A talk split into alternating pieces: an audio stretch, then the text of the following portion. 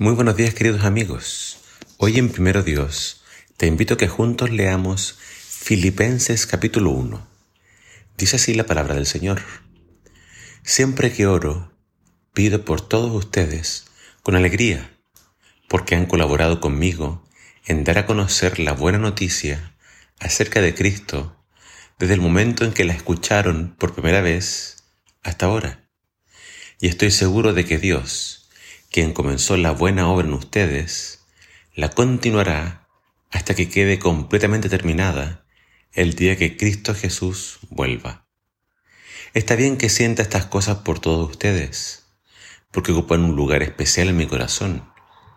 Participan conmigo del favor especial de Dios, tanto en mi prisión como al defender y confirmar la verdad de la buena noticia.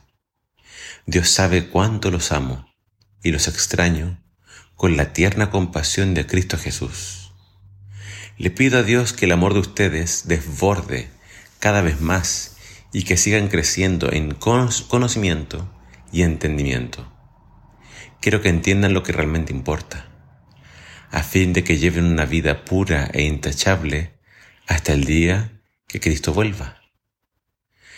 Que estén siempre llenos del fruto de la salvación, es decir, el carácter justo que Jesucristo produce en su vida, porque esto traerá mucha gloria y alabanza a Dios. Tengo la plena seguridad y la esperanza de que jamás seré avergonzado, sino que seguiré actuando con valor por Cristo, como lo he hecho en el pasado, y confío en que mi vida dará honor a Cristo, sea que yo viva o muera.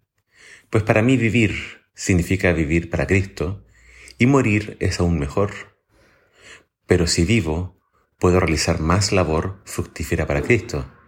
Así que realmente no sé qué es mejor. Estoy dividido entre dos deseos. Quisiera partir y estar con Cristo, lo cual sería mucho mejor para mí. Pero por el bien de ustedes es mejor que siga viviendo. Al estar consciente de esto, estoy convencido de que seguiré con vida para continuar ayudándolos a todos ustedes a crecer y a experimentar la alegría de su fe. Y cuando vuelva tendrán más razones todavía para sentirse orgullosos en Cristo Jesús, de lo que Él está haciendo por medio de mí.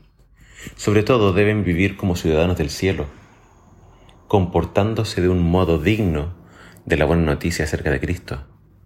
Entonces, sea que vuelva a verlos o solamente tenga noticias de ustedes, sabré que están firmes y unidos en un mismo espíritu y propósito, luchando juntos por la fe, es decir, la buena noticia. No se dejen intimidar por sus enemigos en ninguna manera. Eso les dará por señal a ellos de que serán destruidos, mientras que ustedes serán salvos, aún por Dios mismo. Pues a ustedes se les dio no solo el privilegio de confiar en Cristo Jesús, sino también el privilegio de sufrir por Él. Estamos juntos en esta lucha Ustedes han, visto mi lucha en el pasado y saben que aún no ha terminado. Pablo les escribe esta carta a los filipenses desde una celda.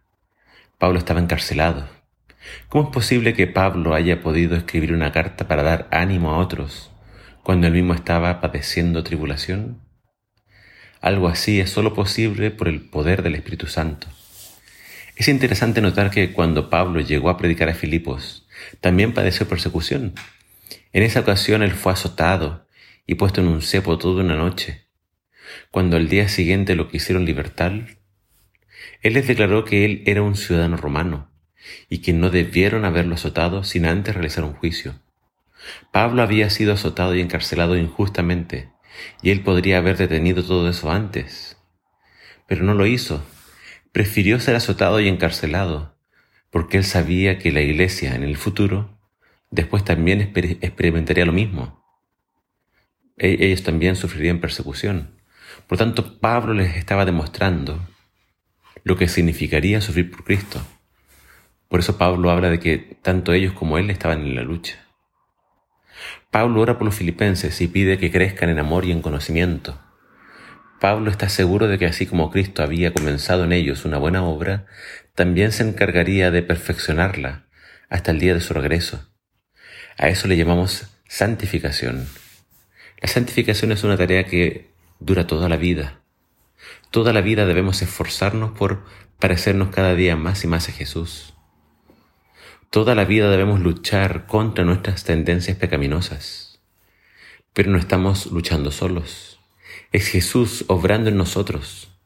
Nuestra lucha debe ser no soltarnos de su mano, nunca dejar de orar y nunca dejar de estudiar su palabra. Debemos tomarnos firmemente de la mano de Jesús y Él perfeccionará nuestras vidas hasta su regreso. Ahora Pablo también habla de, de morir y partir para estar con Cristo.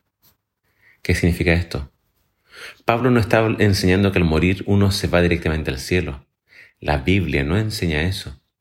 La Biblia enseña que al morir todos pasamos a descansar, es decir, a dormir en el sepulcro. Por lo tanto, Pablo no está hablando de que al morir se va al cielo. La Biblia enseña claramente que los muertos nada saben. Los muertos no tienen noción del tiempo. Cuando Cristo vuelva, ellos van a resucitar. Y cuando despierten, lo primero que verán al abrir sus ojos será a Cristo viniendo a las nubes de los cielos.